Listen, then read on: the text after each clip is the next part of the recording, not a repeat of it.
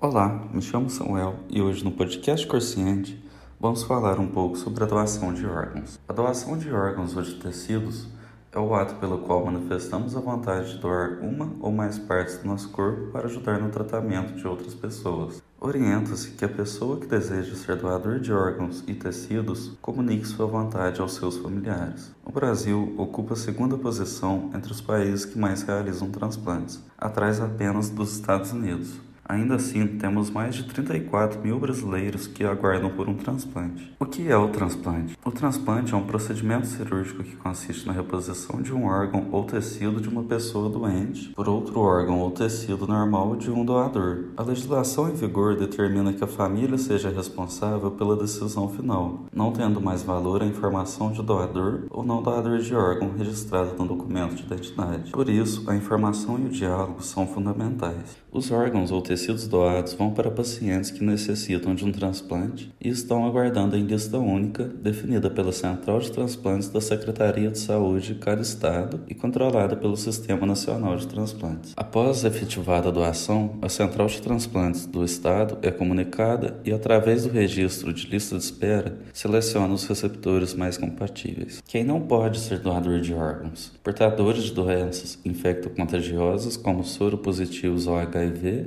hepatites B e C, doença de Chagas, entre outras. Pessoas com doenças degenerativas crônicas ou tumores malignos. Pacientes em coma ou que tenham sepse ou insuficiência de múltiplos órgãos e sistemas. A maioria das pessoas apoia a doação, mas ainda não se inscreveram. Caso você já seja um doador, que tal incentivar outras pessoas a se tornarem um também? Isso pode ajudar a salvar a vida de um estranho, de um parente ou quem sabe até a sua um dia. Essas informações foram obtidas através do Hospital Israelita Albert Einstein. Este podcast é uma produção do Programa Consciente, atividade de extensão da Faculdade de Medicina de Itajubá.